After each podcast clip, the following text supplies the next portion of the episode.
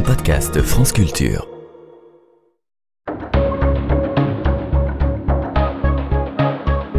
Les pieds sur terre. Sonia Kronlund. L'histoire se passe en 2019 sur le vieux port de Marseille. Elle est rapportée par plusieurs éditions régionales, dont celle de France Bleu. La question consiste à savoir comment il convient de nommer les poissons vendus le matin dans ces cagettes colorées éparpillées sur le port en mode sortie du bateau. Sur les ardoises à feutre qui indiquent les prix, en quelle langue faut-il que soient désignées les espèces En langue vernaculaire, comme rouget, et selon la nomenclature acceptée, rouget barbé de roche, ou bien en utilisant le nom scientifique, c'est-à-dire en latin Mulus surmuletus, sachant qu'il existe tout de même plus de 30 espèces de rouget. À cette question, l'Union européenne a tranché en 2013, latin obligatoire. C'est une directive de la Direction générale de la concurrence, de la consommation et de la répression des fraudes sur l'étiquetage des produits de la mer et d'eau douce qui le précise. Il ne s'agit pas, hélas, de sensibiliser les vendeurs et acheteurs aux délicatesses de la langue de Tite-Live, mais d'informer, de contrôler et d'éviter les arnaques. C'est ainsi que le 14 juin 2019, à la suite d'une descente d'une vingtaine d'agents de la dite direction, une dizaine de poissonniers ont été condamnés à payer des amendes allant de 400 à 1500 euros pour ne pas avoir donné le nom latin des poissons. Sur le vieux port, l'affaire a fait grand bruit. Une poissonnière, Marie a déclaré à France Bleu Les clients ne font même pas la différence entre la rascasse et le rouget. Qu'est-ce qu'on vient nous demander de mettre le nom en latin? Une autre a dit que l'État ferait mieux de s'intéresser aux vrais problèmes des gens. Le maire de Marseille, Jean-Claude Gaudin, s'en serait même ému à Emmanuel Macron, qui a eu une réaction surprenante pour un homme ayant goûté chez les jésuites aux joies des versions latines puisqu'il aurait éclaté de rire et promis que les poissonniers ne paieraient pas les amendes. Tout de suite dans les pieds sur terre de quoi perdre son latin avec trois autres histoires de pêcheurs par Fabienne Lomonier.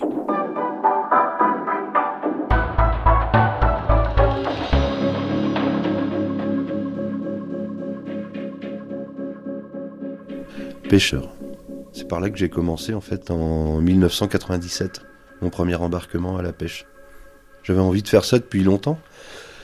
Sauf que c'était un sujet qui était un peu tabou dans la famille parce que mon grand-père paternel a disparu en mer. Et euh, la grand-mère, elle a dit euh, stop, il y aura plus de marins dans la famille. Et, et mon père et mes oncles n'ont jamais eu le droit de d'embarquer. Donc j'ai mis les pieds dans le plat euh, au moment où j'ai décidé de faire ça. J'avais 25-26 ans là.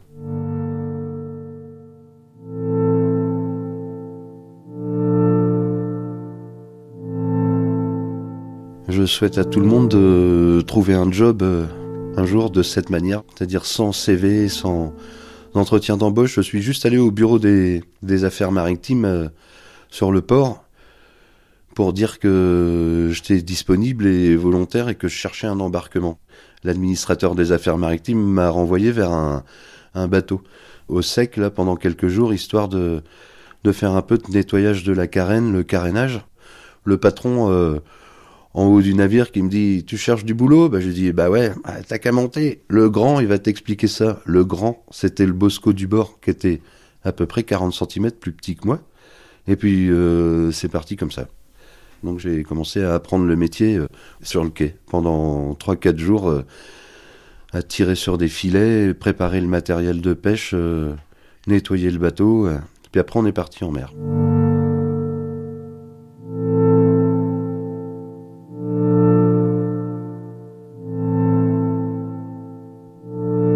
sur un chalutier en pêche, on est dans une ambiance euh, ultra bruyante tout le temps. Le, moteur euh, de propulsion tourne 24 heures sur 24, euh, avec ce bruit de chaîne, de ferraille, avec les, les, collègues sur le pont, du coup on se parle pas. Chacun doit avoir en tête de toujours regarder les autres pour pouvoir communiquer par signe.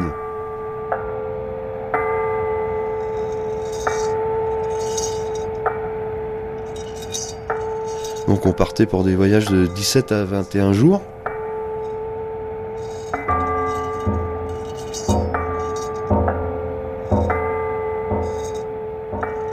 C'était euh, une marée euh, de chaluts, mois d'août.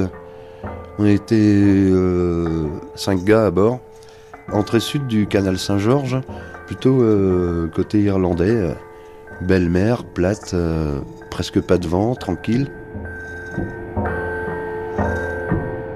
À minuit, aux alentours de minuit, il n'y a pas de règle, mais du coup c'était le, changement de quart à la passerelle, c'est-à-dire que le patron, lui, qui avait fait la journée, ben, il allait dans sa couchette pour la nuit jusqu'à 8 heures du matin. Et donc, c'est le second capitaine euh, qui prend le, relais. Et il s'avère que ça tombait au bon moment aussi pour euh, virer, c'est-à-dire sortir le, matériel de pêche de l'eau, le chalut, que nous étions en train de traîner sur le fond depuis euh, déjà presque 3 heures. Moi, j'étais comme mécano. J'étais donc aux commandes de, de treuil, aux commandes hydrauliques. Donc, on fait la manœuvre pour virer le chalut. Le chalut remonte euh, jusque sur le bateau. On l'ouvre. Il y avait un peu de tout comme d'habitude. Hein. Il y avait du poisson qui n'a pas de valeur commerciale. Il y avait du bon poisson. Et puis aussi tout un tas de déchets parce que quand on pêche à racler le fond de la mer, à chaque manœuvre pour virer le matériel, on se rend compte de ce qu'on peut trouver. Euh, on a du mal à imaginer. Ça va des carcasses de, de voitures, des bouts de moteur, des ossements, des trucs improbables. Des... Et ce jour-là, une bordée de paquet de couches Pampers, plein de sacs de Pampers.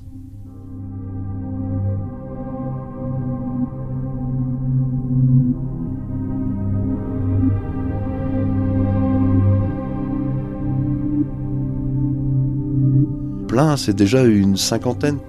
Ça arrive, hein, des containers qui tombent à la mer et qui sont éventrés par la houle, qui sont chahutés sur le fond. Euh. Ces paquets de Pampers, là, c'était quand même un peu bizarre euh, parce qu'ils étaient super lourds et pourtant étanches dans leur plastique. Et surtout, euh, normalement, un paquet de couches, ça flotte quand il est bien fermé. Alors le second, il était aux commandes du navire là-haut. Du coup, par curiosité, j'ouvre un paquet et à l'intérieur du paquet de couches, il y avait d'autres paquets qui étaient emballés dans un aluminium alimentaire et euh, là, euh, grande stupeur, en fait, c'était des savonnettes de hashish euh, collées les unes contre les autres. et a priori, dans chaque paquet, il y avait ça. Alors, une pêche quand même assez improbable.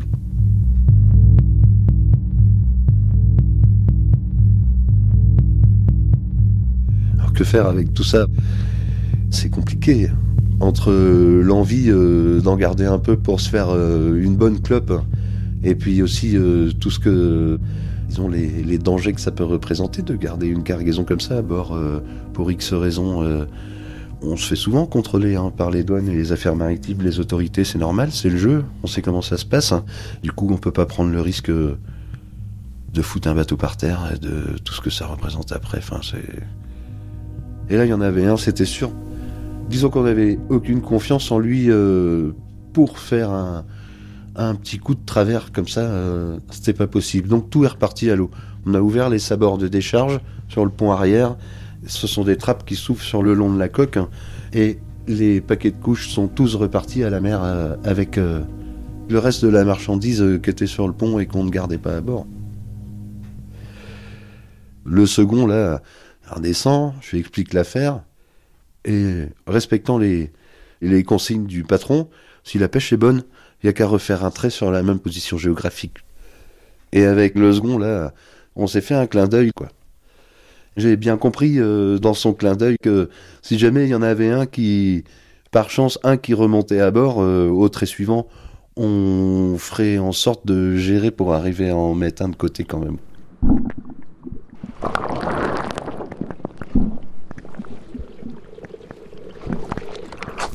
On refait un autre passage de 3 heures euh, là où on est passé tout à l'heure. On décale un petit peu juste à côté, voilà.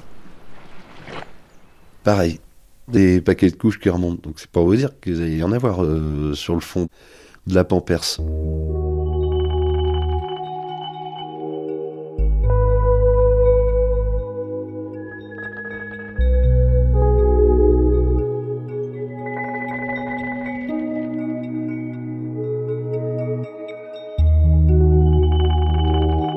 Et là, ben, J'ai pas pu m'empêcher de botter un paquet de couches en touche euh, sous les treuils. On a mis ça de côté et euh, on l'a gardé pour nous. C'était notre fortune de mer de, de cette marée du mois d'août. C'est comme un petit trésor.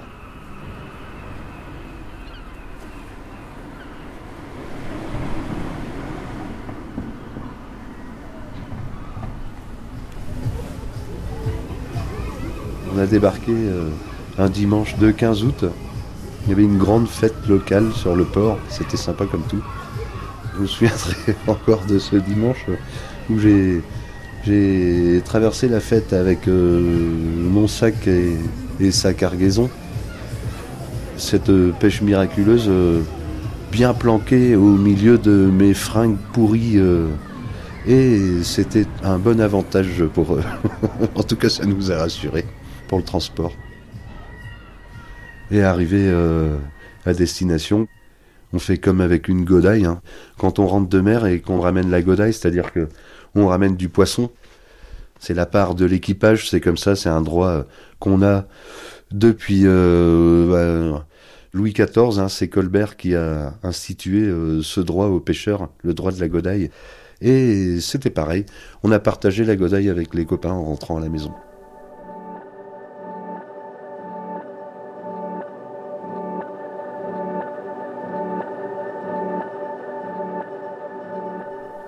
Chaque paquet de couches devait peser à peu près euh, 3 kg, 3 kg 5. Donc multiplié par la cinquantaine qu'il y avait à bord, ça faisait un peu de marchandises sur le pont, un peu de valeur. Je pense qu'il y a quelqu'un qui a perdu gros sur ce coup-là. C'est les crustacés qui en ont profité, du coup c'est bien aussi.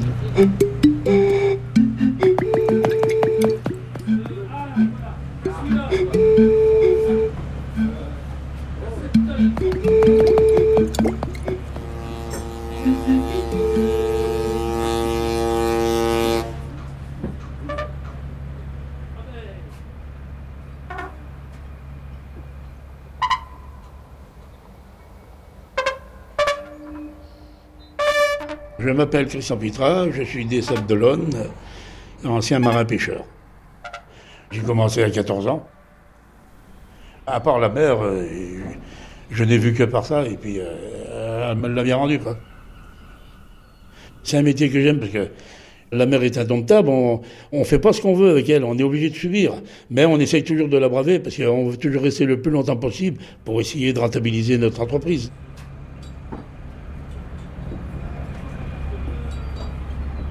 En 1984, euh, j'étais patron d'un chalutier de 16 mètres 50 que j'avais appelé le Petit Fatra.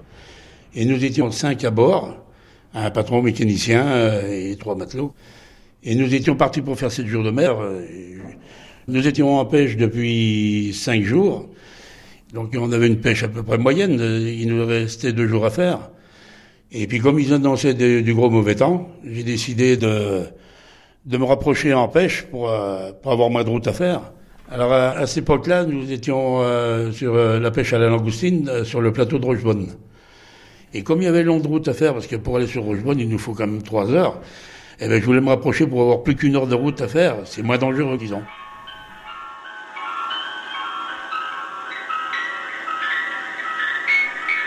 La route, c'est toujours plus dangereux parce que le bateau est plus stable en pêche. En route, il est libre. Quand on empêche, forcément, c'est on a un chalut derrière avec des panneaux et des câbles. Les deux câbles du chalut, ils retiennent le bateau, donc ça fait qu'il il bouge beaucoup moins.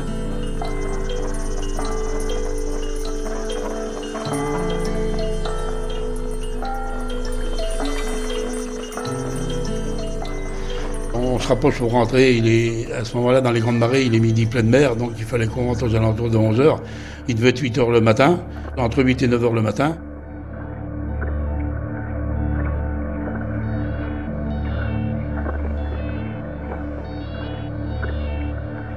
Soudain, on était surpris par une grosse lame de fond.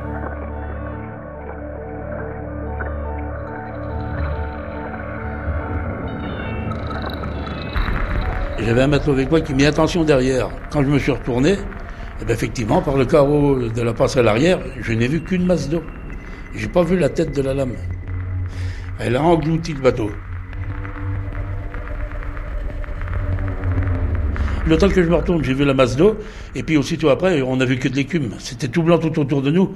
On n'a que l'écume, que l'écume, on ne voit même plus l'horizon, plus rien du tout.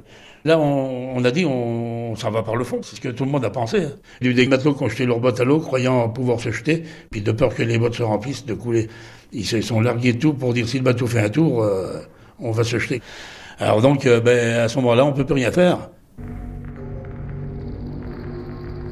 On pense à rien. J'ai juste, j'ai eu quand même l'idée de ralentir. J'ai ramené ma manette de gaz pour que le bateau forte, l'hélice forte. Puis c'est tout, mais c'était trop tard. Et là, la, houle nous a pris. Le bateau, il s'est mis à cul. Et la force de la mer a poussé le, chalutier. Mais la masse d'air qui est à l'intérieur a fait qu'il y a eu une force, deux, deux forces contraires. Et à ce moment-là, les deux câbles qui retiennent le chalut ont cassé.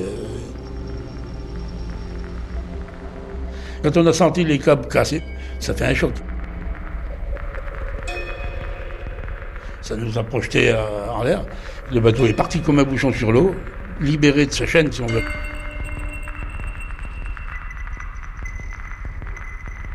Là, on s'est dit, on est sauvé parce que les deux câbles ne cassent pas. Le bateau peut être englouti par l'arrière, par le poids de l'eau qui embarque à bord.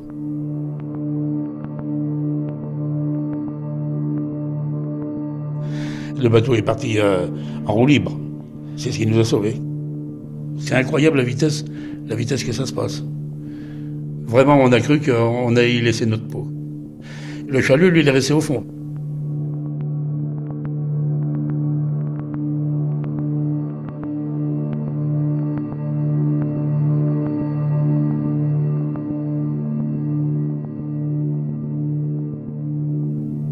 Comme on n'a plus de chalut, plus rien, ben on met en route tout de suite.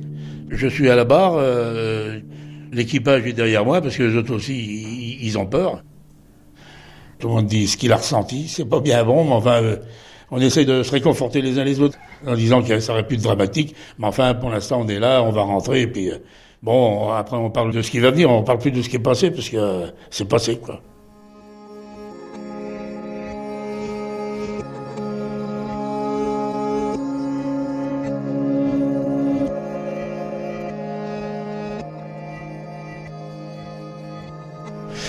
On est rentré aux alentours de 11h, 11h30, sans problème, mais sans le chalut.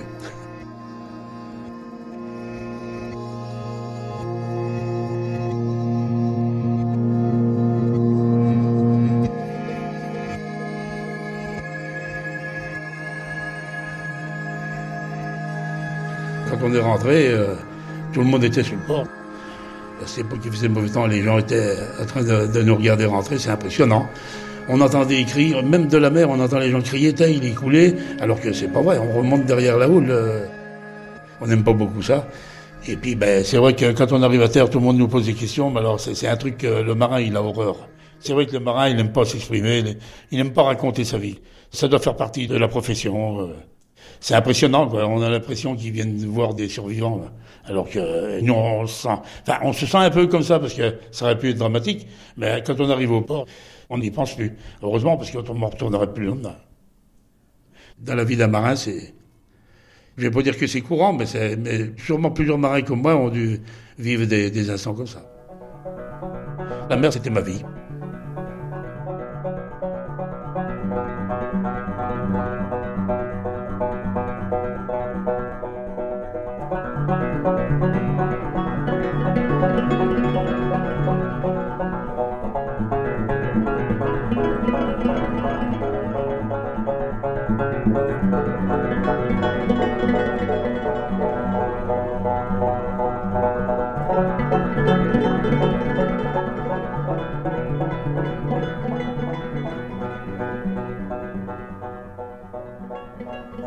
Jacques Aubert, euh, pêcheur à Mouville-la-Rogue, plutôt euh, pêcheur au casier. Mouville, c'est au tout bout de la terre. C'est tout bout de la pointe euh, ouest du Nord-Cotentin, à 10 km du Cap de la Hague, où passent les plus forts courants d'Europe, ou parmi les plus forts courants d'Europe, disons.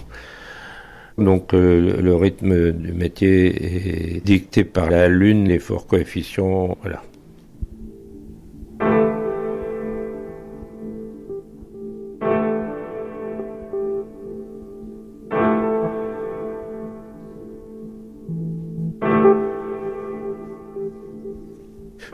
Pas un poisson en liberté, c'est complètement con, mais ça décrit la passion.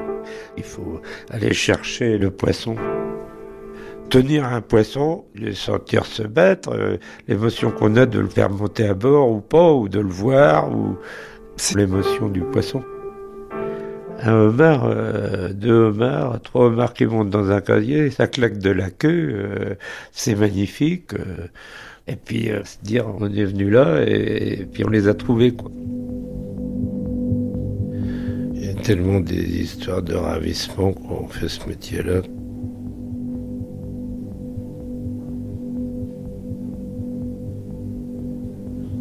La mer, la mer, c'est c'est la beauté, c'est les lumières. Tous les jours est un renouvellement, tous les jours c'est une autre aventure, c'est des spectacles qui se reconstitue à l'infini. C'est ça.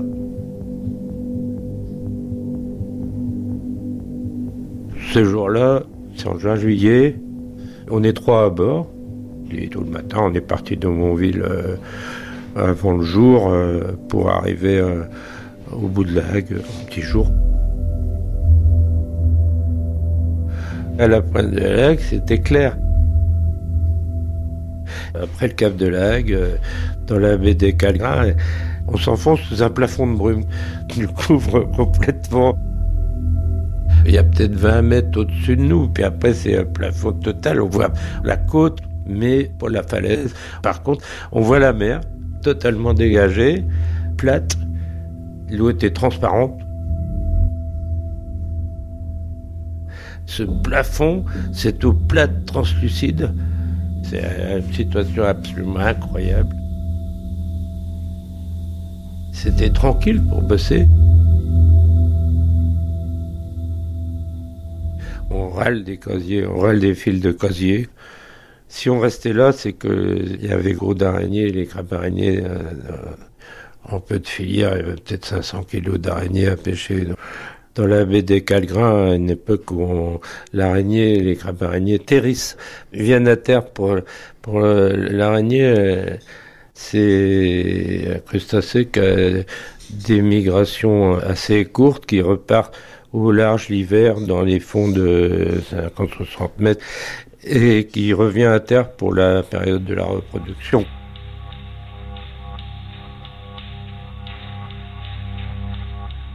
Donc on est en train de râler une filière. Euh, râler, ça veut dire euh, virer, monter à bord. Et puis euh, il y a eu 40 dauphins qui sont arrivés autour de nous.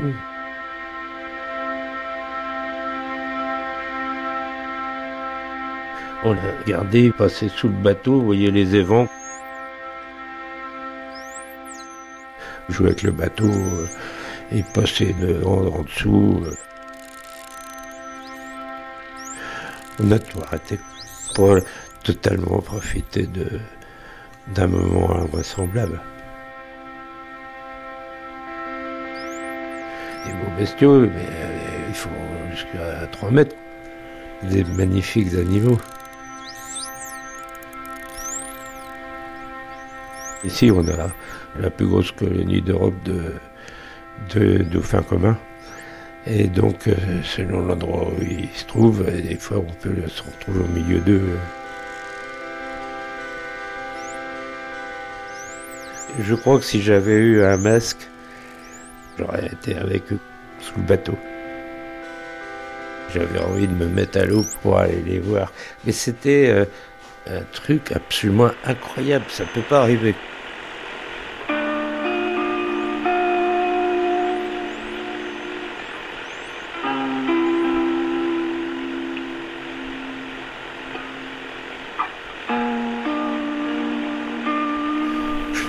C'était un métier merveilleux.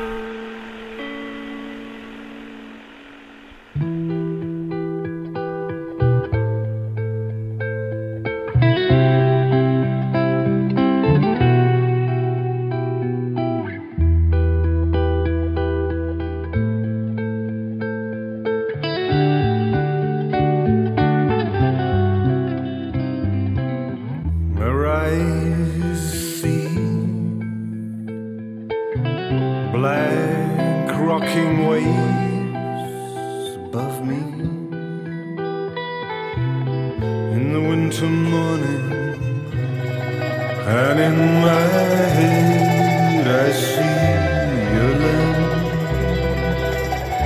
steps of green,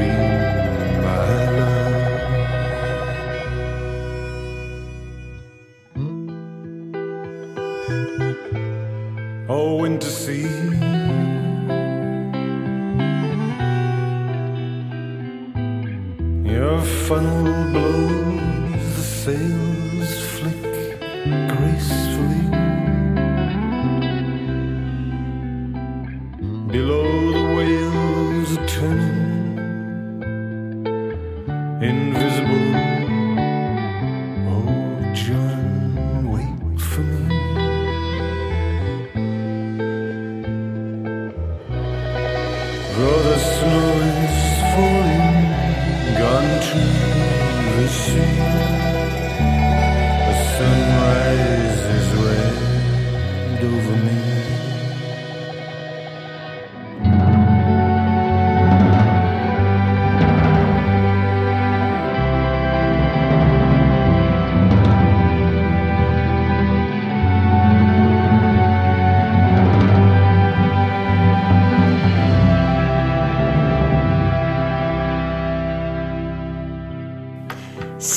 Profession pêcheur, un reportage de Fabienne Lomonier réalisé par Anne-Laure Chanel avec un coup de main de Jean-Christophe Francis. C'est diffusé pour la première fois le 12 mars 2019. Merci à Stéphane, Malo, Thérèse, Jérôme, Christian, Pitra, Jacobert et Sabrina. Merci aussi à Valentin Rémy, notre attaché de production, et à Nour Mohamedi, notre stagiaire. I smell the winter rain on the dark streets, crossing your legs and.